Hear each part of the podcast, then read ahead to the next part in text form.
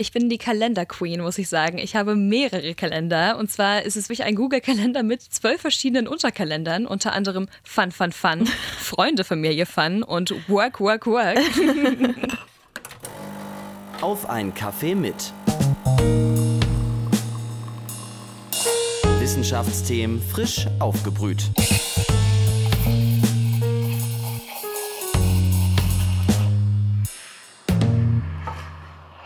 Hallo und herzlich willkommen zu einer neuen Folge Auf einen Kaffee mit dem Wissenschaftspodcast der Uni Leipzig. Mein Name ist Viktoria Rauchhaus und wenn ich nicht für diesen Podcast mit WissenschaftlerInnen über ihre Forschungsthemen spreche, dann studiere ich Soziologie. Ich bin nämlich direkt nach dem Abitur, als ich gerade so 18 Jahre alt war, für dieses Studium nach Leipzig gezogen und ich war am Anfang ehrlicherweise ganz schön überfordert. Aber in den drei Jahren, die ich jetzt studiere, bin ich durch viele Hochs und Tiefs gegangen und habe einige Tipps gesammelt, die ich meinem jüngeren Ich gerne mitgeben würde.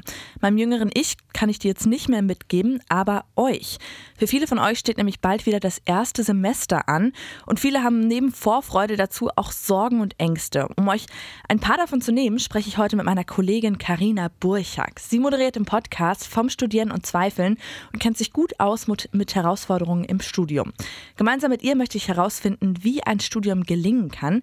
Dafür haben wir beide unsere fünf Tipps für ein gelungenes Studium zusammengetragen und über die werden wir heute sprechen. Karina, schön, dass du da bist. Ja, schön, dass ich hier sein darf. Hallo.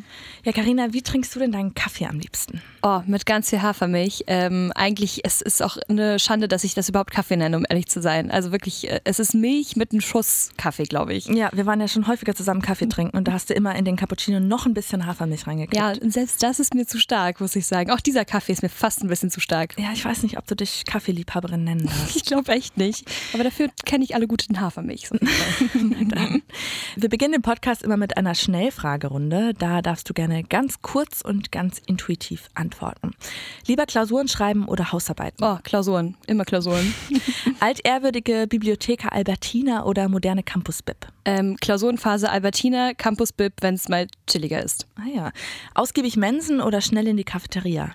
Oh, beides am liebsten. Mensen und danach Cafeteria. Schnell Mensen und ausgiebig Cafeteria, glaube ich.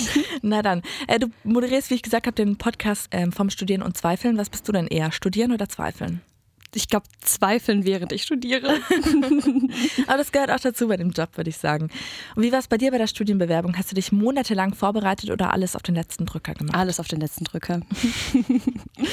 okay, also es klingt schon so, als ähm, würdest du dich auch ganz gut auskennen mit Herausforderungen, nicht nur von Berufswegen, sondern auch persönlich. Vielleicht ähm, kannst du mal kurz zum Einstieg sagen, wie lief denn dein Studienstart? Oh, mein Studienstart. Ich habe 2020 angefangen zu studieren. Ähm, genau, ich habe frisch mein Abitur gemacht und wollte direkt Lehramt studieren und habe mich auch für alle möglichen Lehramtsstudiengänge beworben.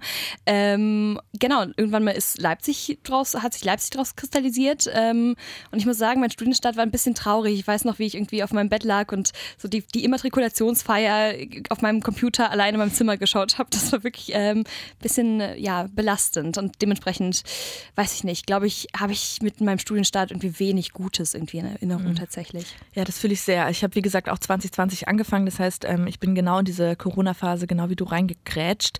Erinnerst du dich auch noch an so Lerngruppen über Zoom-Konferenzen? Oh Gott, das war das Furchtbarste. Und vor allem niemand hat irgendwie irgendwann was gesagt und dann musste man sich irgendwie, ja, opfern, um die erste Person zu sein, die in diesem Breakout-Room irgendwas sagt und dann sitzt man zwei, schweigend zehn Minuten da drin. Ey, furchtbar, wirklich, das jagt mich immer noch in meinen tiefsten Albträumen. Aber scheinbar war ich darin, kann ich mich selbst gar nicht mehr so erinnern, aber in meinem ersten Semester habe ich scheinbar häufiger was in so Zoom-Calls gesagt, deswegen werde ich jetzt immer noch, immer wieder von Leuten darauf oh. angesprochen, bist hm. du nicht Victoria Rauchhaus, die eine Person, die ich damals im Zoom-Call gesehen habe.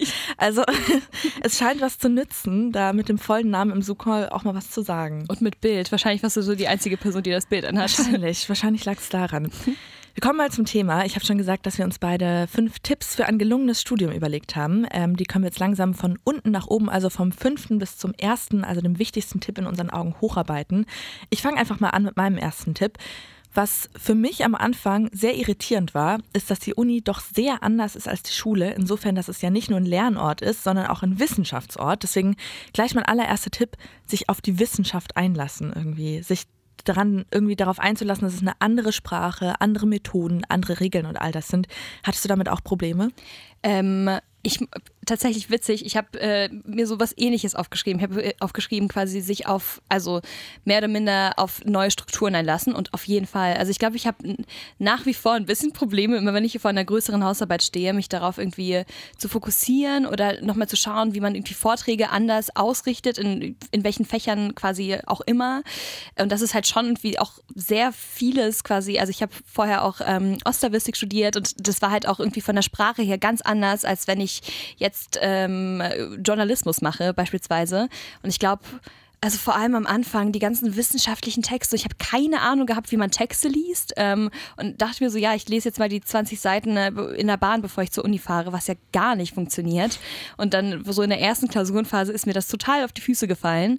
Ähm, Finde ich, ja, ist auf jeden Fall nochmal so ein Ding. Ich, hast du dich noch reingefunden in die ganze Sache oder haderst du auch immer noch damit? Also ich erinnere mich auf jeden Fall noch sehr bildlich daran, dass ich, ähm, ich studiere Soziologie, weil ich irgendwie auch immer ja so soziologische Studien mochte. Ich habe mir immer gerne so die Diagramme angeguckt, die es in der Zeitung gibt zu sozialer Ungleichheit oder wie auch immer. Und ich habe ein bisschen erwartet, dass meine Texte in der Uni ähnlich aussehen werden. Und dann habe ich, waren da plötzlich riesige Tabellen mit Korrelationskoeffizienten drin und ich wusste überhaupt nicht, was das ist. Das und sagt mir auch nichts. Ja, spannenderweise, aber es ist, also in der soziologischen Forschung ist das wirklich das A und O, diese Korrelationskoeffizienten, mhm. zumindest in der quantitativen Forschung. Und am Anfang ist man, war ich total überfordert damit, dass ich einfach so eine Studie nicht lesen kann. Aber um euch da die Ängste zu nehmen, man lernt es auch. Dafür ist man ja da. Also es ist ein Wissenschaftsort, aber es ist natürlich auch ein Lernort. Und meistens sind die anderen auch nicht schlauer als ihr. Also ihr werdet da auch reinfinden. Aber ähm, das war auf jeden Fall ein Schock, dass so wissenschaftliche Texte nicht vergleichbar sind zu so Zeitungsartikeln und sowas, was ich dann immer ganz gerne gelesen hatte. Ja, klar. Und vor allem, wie man liest und die da überhaupt durcharbeitet und wie man irgendwie sich das Wissen selber draus zieht, ist, glaube ich, einfach super schwierig. Und um, also um ehrlich zu sein, manchmal hade ich selber damit. Einfach, ich glaube, das ist total, total tagesformabhängig, ob ich jetzt irgendwie drei wissenschaftliche Texte wirklich verstehen kann oder ja, ob ich irgendwie immer in derselben Zeile hängen bleibe, weil ich keine Ahnung habe, was da drin gesagt wird. Also ja. ich glaube, das ist irgendwie, ja, vielleicht irgendwie ein Lernprozess, der nicht direkt im ersten Studienjahr irgendwie äh, abgeschlossen ist, sondern immer mal wieder während der gesamten Unizeit ausgehandelt werden kann. Ich glaube, das ist irgendwie auch wichtig im Hinterkopf zu behalten. Total, aber gerade weil du schon sagst, spannend, äh, manchmal versteht man Texte auch einfach nicht, obwohl man sie tausendmal liest und man merkt, man liest es, also die Wörter kommen an, aber der Sinn kommt nicht an. Und dann würde ich sagen, manchmal bevor man sich drei Stunden vor einen Text setzt und die Wörter alle im Detail anguckt und nichts begreift, ist es manchmal auch okay, es einfach zu lassen.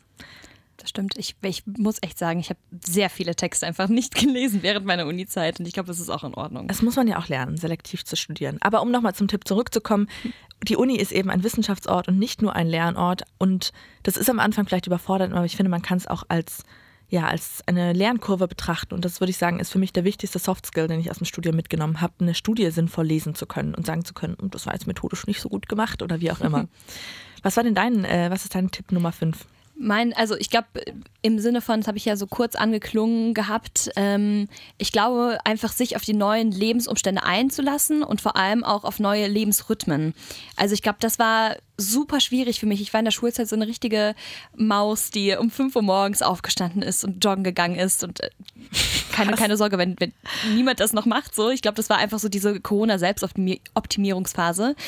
Und ich glaube, jetzt im Studium merke ich einfach, dass es auch okay ist, also dass sich mein Lebensrhythmus total verändert hat und dass ich quasi ich weiß nicht, wie es bei dir war, aber ich finde es halt nach wie vor auch manchmal schwierig, einfach mein Leben an das Studium anzupassen und andersrum auch. Also quasi, dass diese zwei Komponenten so ja immer miteinander aushandelbar sind, so ein bisschen. Wie viel mache ich freizeitlich, wie viel mache ich im Studium? Und ich glaube, dieses, ja, diese Zeitrhythmen einfach im Blick zu bewahren und sich das alles selber einzuteilen, ist, glaube ich, einfach, ja, also so dass man während der Einteilung einfach wirklich merkt, hey, das ist total in Ordnung, wenn man da ein bisschen damit struggelt einfach oder ähm, genau ein paar Probleme damit hat.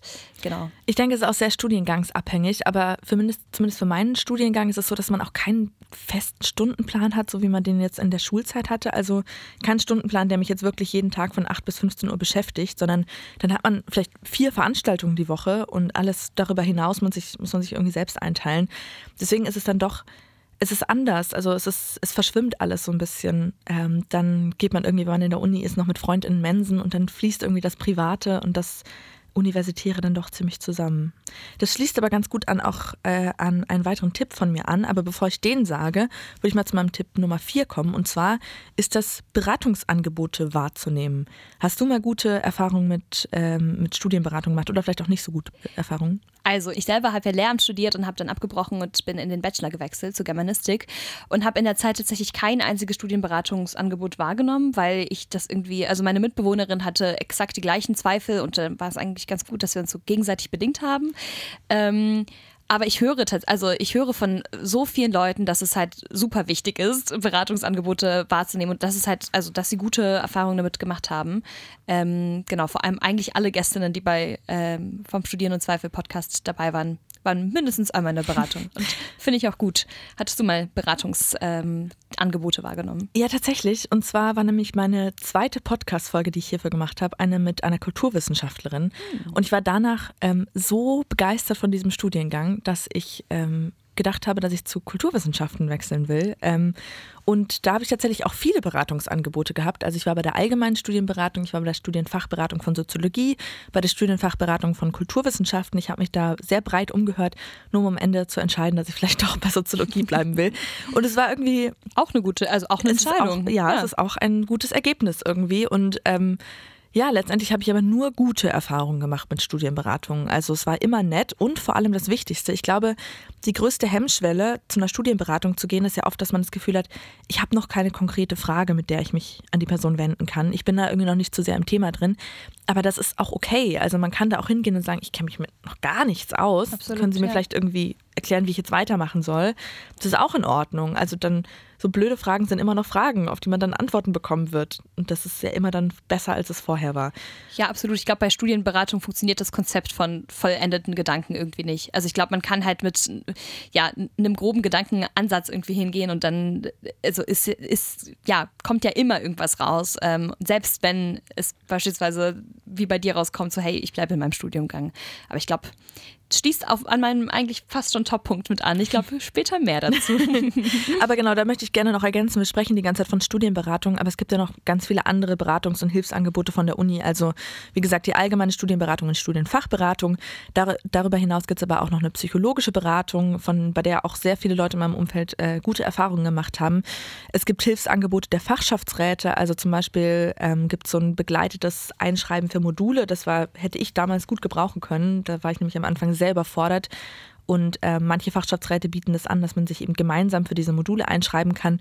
Es gibt eine akademische Beratung vom Academic Lab. Also es gibt wirklich so viele Hilfs- und ähm, Beratungsangebote. Da findest du garantiert auch etwas für dich. Und wie gesagt, man muss nie mit vorformulierten Fragen hinkommen, sondern oft reicht es auch, einen konkreten Gedanken zu haben und sich dann irgendwie vorzuarbeiten.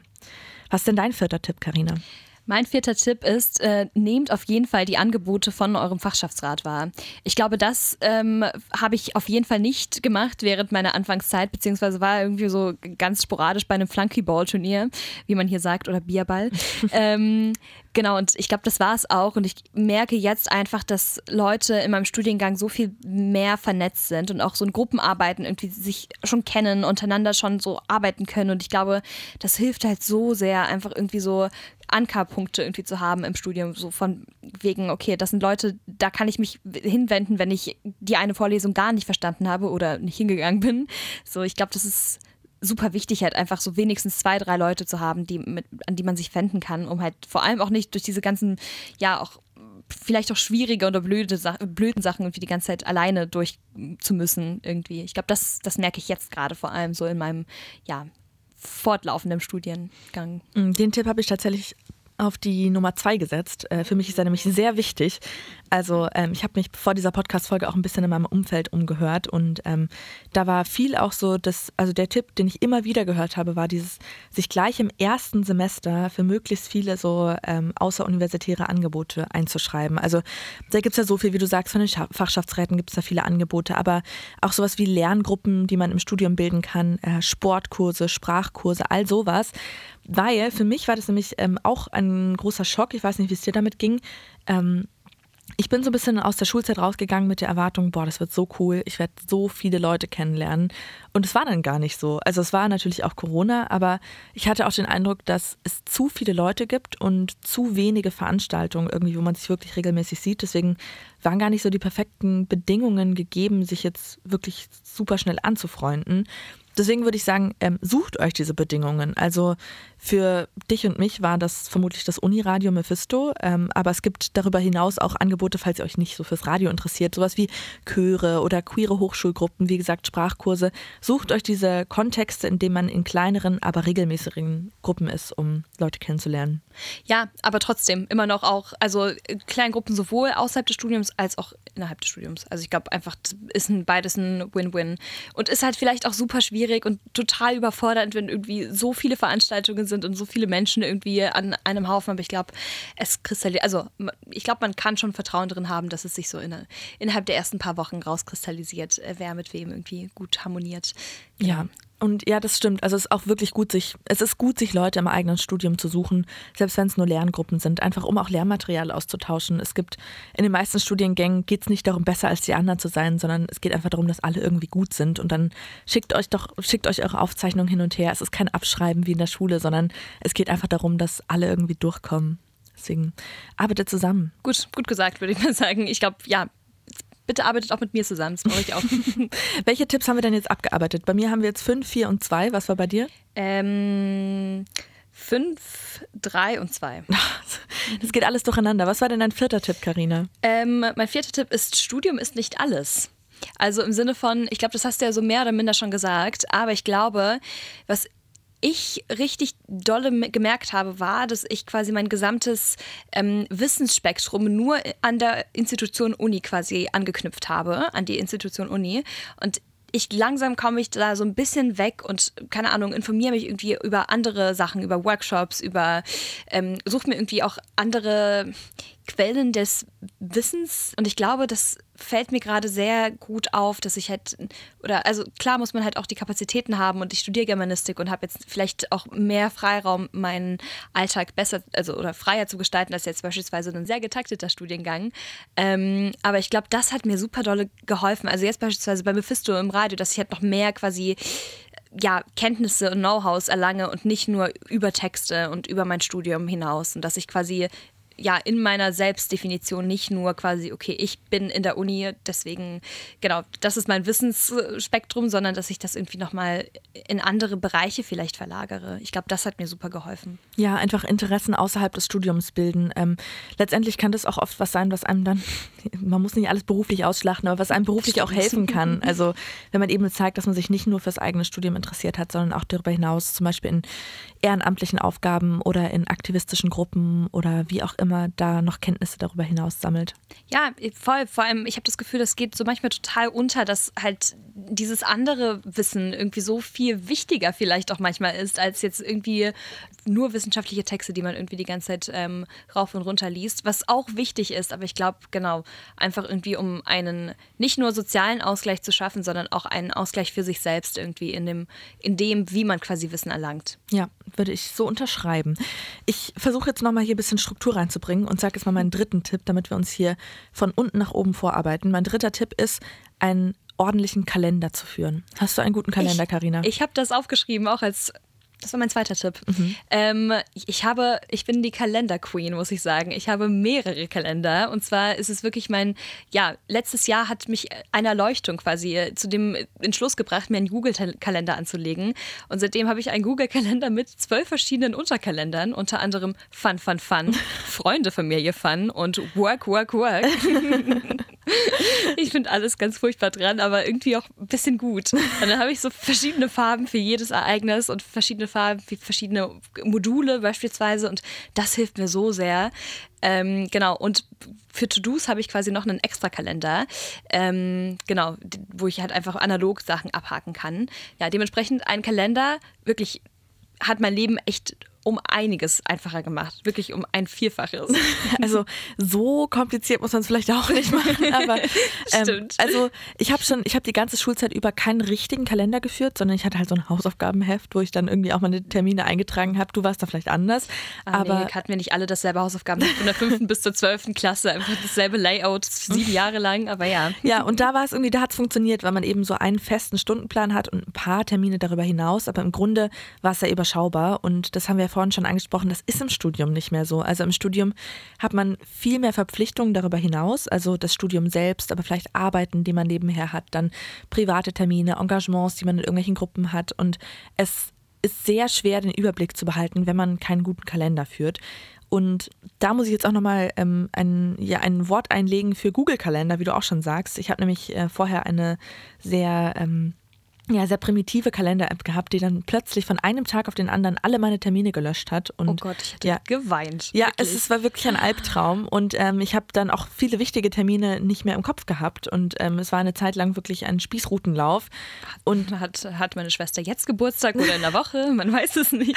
Und da würde ich wirklich empfehlen, ähm, einen Cloud-basierten Kalender zu haben, weil es ist, glaube ich, der größte Albtraum aller Studis, dass man eines Tages sein Handy verliert und damit den Kalender. Und ähm, genau, deswegen ein Kalender, den man nicht einfach dadurch verlieren kann, dass einem das Handy geklaut wird.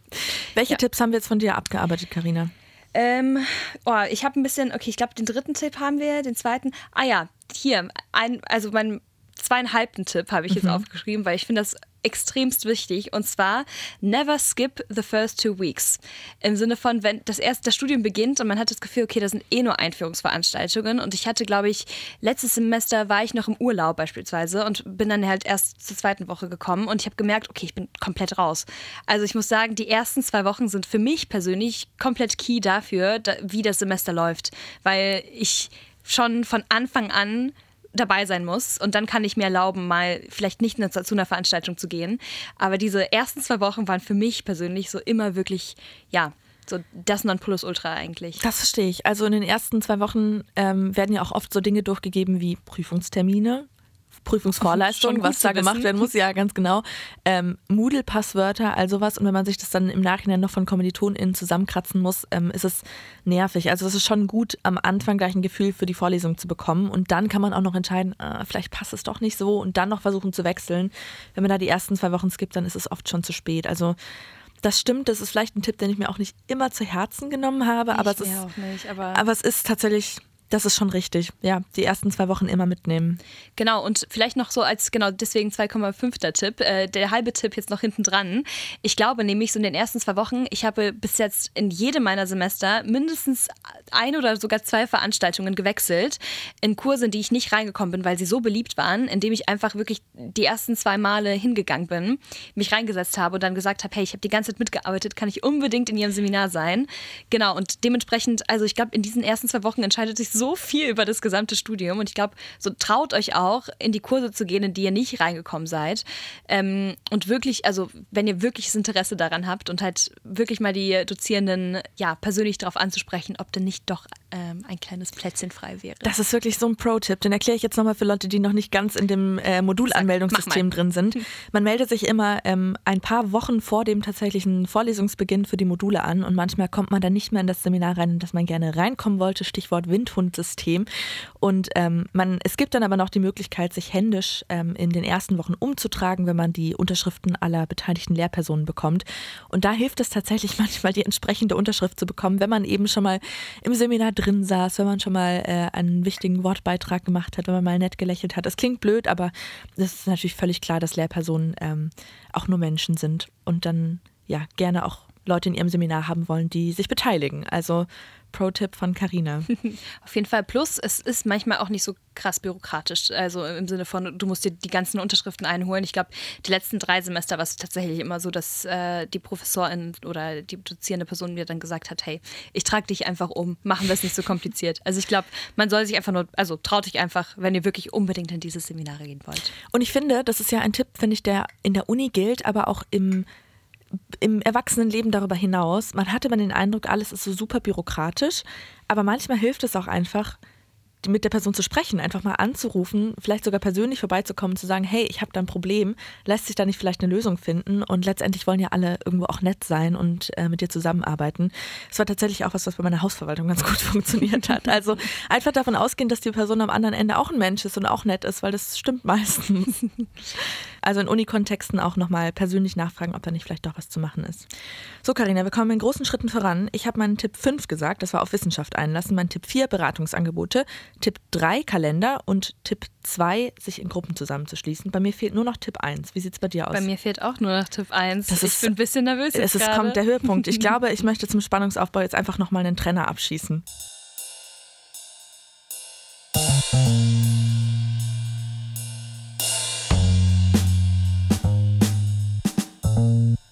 So, jetzt haben wir, eine, jetzt haben wir den ersten Tipp noch mal ein bisschen hinausgezögert. Ähm, ja, wir, wir kommen, wie gesagt, zum Höhepunkt dieses Podcasts. Karina, du darfst anfangen. Was ist dein wichtigster Tipp? Mein wichtigster Tipp, und es ist wirklich mein Studienmantra geworden. Wirklich, ich stehe fast jeden Morgen auf und denke mir so, okay, es ist in Ordnung. Also ich glaube, das ist wirklich das, was ich am meisten zu mir selber gesagt habe und auch wahrscheinlich sagen werde. Zweifeln ist da okay. Also Zweifeln ist generell grundsätzlich okay im Studium, auch mehrmals. Auch mehrmals die Woche und auch mehrmals am Tag. Es ist in Ordnung. Ähm, ich moderiere jetzt gerade noch den Vom Studieren und Zweifeln Podcast und merke einfach, dass alle Leute mal zweifeln. Und als ich angefangen habe, irgendwie an meinem Studium zu zweifeln oder zu denken, ey, ich pack das gerade nicht, habe ich mich so alleine gefühlt. Und ich glaube, jetzt gerade so, ich bin jetzt im sechsten Semester, merke ich einfach, dass es auch in Ordnung ist, mal größere und kleinere Krisen zu haben ähm, und auch zu wissen, wie man damit umzugehen hat oder umgehen kann. Im Sinne von, dass man halt schon mit KommilitonInnen darüber sprechen kann oder eben mit FreundInnen drumherum. Ähm, genau, und dementsprechend, ich glaube, und ja, vorher hatte ich halt, ja, wie schon gesagt, mein Studiumgang gewechselt ähm, und bin immer noch manchmal in so einem Punkt, vor allem in der Klausurenphase, wo ich denke, ey, ich, ich habe gar keinen Bock darauf gerade und irgendwie, was bringt es mir gerade? Und da lohnt es sich auch, diese kleineren Krisen durchzustehen. Und ich glaube, Studie, das, also dass man zweifelt, ist wirklich so komplett normal. Und ich glaube, das war echt eine lange, ein langer Weg dahin, um es irgendwie auch für mich zu verinnerlichen. Und genau, also an alle Leute, die zweifeln, ihr seid wirklich nicht alleine. Genau, ich glaube, das ist so wirklich das Wichtigste. Das stimmt, das stimmt. Also, dass man oft das Gefühl hat, ich bin die einzige Person, die gerade in ihrem Studium nicht vorankommt. Irgendwie alle anderen haben es im Griff, alle anderen wissen, was sie tun und nur ich bin irgendwie die ganze Zeit so am Rand. Aber es stimmt nicht. Also, das gehört dazu zum Studieren denn vom Studieren und Zweifeln. Es, ist, es gehört zusammen. Äh, wenn ihr Studienzweifel habt, dann schaut doch gerne mal bei Carinas Podcast vorbei. Da ein bisschen ähm, Cross-Promoting an der Stelle. Danke, ich wollte es nicht selber machen. das schließt auch, ja, es schließt eigentlich perfekt an, an meinen ersten Tipp. Sich nicht zu viel zu vergleichen. Mm, Weil ich habe, also für mich ähm, war ein äh, Schlüsselerlebnis meiner letzten Monate, dass eine Freundin von mir, die zeitgleich mit mir das Studium angefangen hat und mit der ich immer relativ parallel studiert habe, neulich ihre Bachelorarbeit abgegeben hat. Und das war schon, uff, das war ein Schlag und in die Wo bist du jetzt gerade? Das war ein Schlag in die Magengrube, denn wie gesagt, ich befinde mich auch im sechsten Semester und noch weit weg von der Abgabe der Bachelorarbeit. Aber ich habe da mit ihr drüber gesprochen und meinte auch, boah, du, das stresst mich irgendwie total. Und sie meinte dann, dass sie in Regelstudienzeit studiert hat, das war ihre persönliche Entscheidung. Und das war, also sie hat sich entschlossen, so ihr Studium zu studieren und ich mache es eben anders. Also ähm, ich mache währenddessen sehr viel für Mephisto, das Uniradio, und arbeite nebenher auch ein bisschen journalistisch. Und das war für mich, das ist für mich derzeit das Wichtigste, was ich aus meinem Studiengang mitnehme oder aus meinem Studien, Studium insgesamt. Und Regelstudienzeit spielt für mich jetzt gerade nicht so eine große Rolle, für andere Leute mehr. Und ähm, ich würde einfach allgemein sagen, es gibt sehr unterschiedliche Arten, ein erfolgreiches Studium zu führen. Komplett und ein erfolgreiches Studium schließt sich auch nicht immer konkurrent an die Noten an, um ehrlich zu sein. Also ich glaube, als ich erfolgreich studiert habe, wenn man so will, ähm, war ich irgendwie total unzufrieden. Und jetzt merke ich, okay, vielleicht ist jetzt die eine Klausur irgendwie echt nicht gut gelaufen, habe aber trotzdem irgendwie noch verschiedene Sachen gemacht, während beispielsweise für meine Mitbewohnerin es der größte Horror wäre, ähm, ja, irgendwie in einer Prüfung nicht gut zu sein oder eben eine Regelstudienzeit irgendwie in die Länge zu ziehen. Und ich glaube, das ist wirklich so ein guter Tipp. Und auch so, ich habe halt echt auch durch die ganzen Gespräche ähm, mit den GästInnen beim dem anderen Podcast mitbekommen, ja, dass vor allem auch so ähm, zielbasierte Studiengänge wie beispielsweise Jura oder Medizin mehr ja dazu ja weiß nicht bereit erklären vielleicht auch ähm, sich zu vergleichen und ich finde das so schwer, sich manchmal auch davon loszulösen, weil mit wem vergleicht man sich denn sonst noch so? Und ich glaube, dieses dieser Druck, quasi genauso gut sein zu müssen wie alle anderen, dieser Druck, die ganze Zeit mitkommen zu müssen, ähm, den muss man auch nicht die ganze Zeit aushalten. Und ich glaube, sobald man, vielleicht schließen unsere ersten, beiden ersten Punkte, glaube ich, ganz gut ineinander über, dass sobald man das vielleicht auch anspricht und sagt so, hey, krass, das, also das, das du das jetzt alles so gepackt hast, habe ich gar nicht beispielsweise, dass das irgendwie ja immer ja, immer in was Gutes irgendwie ausläuft, habe ich das Gefühl. Also und auch einfach den Druck an sich aus einem Studium rausnimmt. So klar gibt es Phasen, in denen es schwer wird, aber ja, ich glaube einfach darüber zu sprechen mit anderen KommilitonInnen vor allem, wenn man zweifelt, wenn man ja, sich anfängt zu vergleichen beispielsweise, oder? Und ich würde auch jetzt, ich würde mich mal aus dem Fenster lehnen und sagen, ein erfolgreiches Studium muss auch nicht mit einem Abschluss enden. Also Komplett wenn man in seinem Studium zum Beispiel merkt, wenn man zum Beispiel eine Person ist, die viel mit psychischen Problemen struggelt und dann im Studium merkt, das tut mir nicht gut, dann ähm, ja irgendwie daran arbeitet, selbst wieder zurechtzukommen und am Ende vielleicht merkt, ey, vielleicht ist es irgendwie auch einfach eine, eine Arbeit und kein Studium gerade oder eine Ausbildung und kein Studium, dann ist es erfolgreich insofern, dass man die Zeit genutzt hat, um festzustellen, was man möchte und die Zeit es geschafft hat, in der Zeit irgendwie psychisch gesund zu bleiben. Das ist auch ein erfolgreiches Studium. Oder ich habe zum Beispiel neulich auch eine Person interviewt, die gesagt hat, dass für ihren Job später die Arbeit im Stura, also im Studierendenrat, viel mehr gebracht hat als das Studium jetzt selbst. Also es kann auch sein, dass man sich eben neben dem Studium viel mehr ähm, ehrenamtlich engagiert und dann später feststellt, das war tatsächlich die Ausbildung, die ich gebraucht habe und vielleicht gar nicht so sehr mein Studium. Also ein erfolgreiches Studium kann sehr, sehr unterschiedlich aussehen ich komme aus dem Nicken nicht heraus, um ehrlich zu sein. Ja, und vor allem, dass man vielleicht auch sich verinnerlicht, dass ein Studium nicht eine Lebensphase primär ist, sondern begleitend zu einer Lebensphase. So, Studium ist ein schönes Plus, aber muss halt auch nicht alles ausmachen. Und ähm, genau, also zieht zieht eure Ausbildung aus allem, was, was euch gut tut und was euch voranbringt. Und es muss nicht immer primär das Studium sein. Ist schön, wenn man alles quasi miteinander äh, einhergehen kann, aber genau, Studium ist auch mal nicht alles. Immer. Ja, und abhängig vom Studiengang hat man ja auch wirklich nie so viel freie Zeit, wie man im Studium hatte, beziehungsweise nie so viel Flexibilität, wie man im Studium hatte. Und das ist ja insofern einfach eine sehr spannende Zeit, weil es genau in diesen Zeitraum fällt, in dem man sich persönlich sehr viel weiterentwickelt und dann auch noch sehr viel Freiheiten hat. Also nutzt die doch. Schau doch, was dich interessiert, schau, was dich auch neben dem Studium interessiert, was dich privat interessiert und so kann ein Studium gelingen, auch wenn vielleicht das Studium selbst gerade nicht gelingt. Das ist auch okay. Schöne Abschlussworte, würde ich mal sagen. Komplett unterstreiche ich unterstreiche alles komplett. Also ich würde jetzt einfach mal ähm, ganz dreist ein Fazit ziehen aus diesem Gespräch. Ich weiß nicht, ob du es unterschreiben würdest. Ein Studium kann sehr anders aussehen, als man in der Schulzeit denkt. Es wird wahrscheinlich auch sehr anders aussehen, aber du wirst es schaffen und sei einfach nicht so streng mit dir. Sei ein bisschen flexibel und dann wird es eine gute Zeit. Auf jeden Fall. Nein, also komplett. Und vor allem wie schon gesagt, sprecht mit Beratungsinstitutionen, mit Freundinnen, mit Kommilitoninnen über alles, was euch belastet oder eben auch nicht belastet. Ich glaube, das ist ja eigentlich mit das Wichtigste, dass man in den Austausch tritt und vor allem auch nicht im Alleingang versucht, ein Studium zu meistern. Und es wird so schön. Ihr werdet euch so viel weiterentwickeln in dieser Zeit. Es ist sehr aufregend. Ich liebe es zu studieren, wirklich. Also ich wünschte, ich könnte eigentlich mein Leben lang nur studieren. ich glaube, wir können auch beide sagen, wir sind sehr anders, als wir vor drei Jahren waren, als wir das Studium begonnen haben. Ja, das stimmt. Und das ist spannend. Es ist eine Reise mit einem ungewissen Ziel. Lasst euch darauf ein. ich danke dir, Karina, dass du da warst. Es war sehr schön. Ja, danke schön. Es hat mich auch sehr gefreut, hier zu sein. Wenn ihr nicht genug von Karinas äh, wunderschöner Stimme bekommen könnt, dann schaut doch mal rüber beim Podcast vom Studieren und Zweifeln. Also falls ihr vielleicht auch schon im Studium drinsteckt und merkt, irgendwie passt es noch nicht so ganz, könnt ihr da Geschichten finden, die euch vielleicht an eure eigene erinnern. Und äh, falls ihr von meiner Stimme nicht genug bekommen könnt, dann schaltet beim nächsten Mal auch wieder ein. Da wird es wieder wissenschaftlicher. Da spreche ich wieder mit WissenschaftlerInnen der Uni Leipzig. Das war jetzt eine Ausnahme, wenn auch eine sehr schöne Ausnahme. Ansonsten ähm, könnt ihr uns auch gerne in der Zwischenzeit ähm, eure Anmerkungen, Fragen, Wünsche, was auch immer per Instagram oder per E-Mail zukommen lassen über kaffee.uni-leipzig.de. Ihr findet natürlich auch alle älteren Folgen von Auf einen Kaffee mit noch in diesem Feed. Und wenn ihr Gefällt mir drückt, dann freuen wir uns auch. Das gefällt uns. Ähm, ansonsten sehen wir uns bei der nächsten Folge. Macht es gut.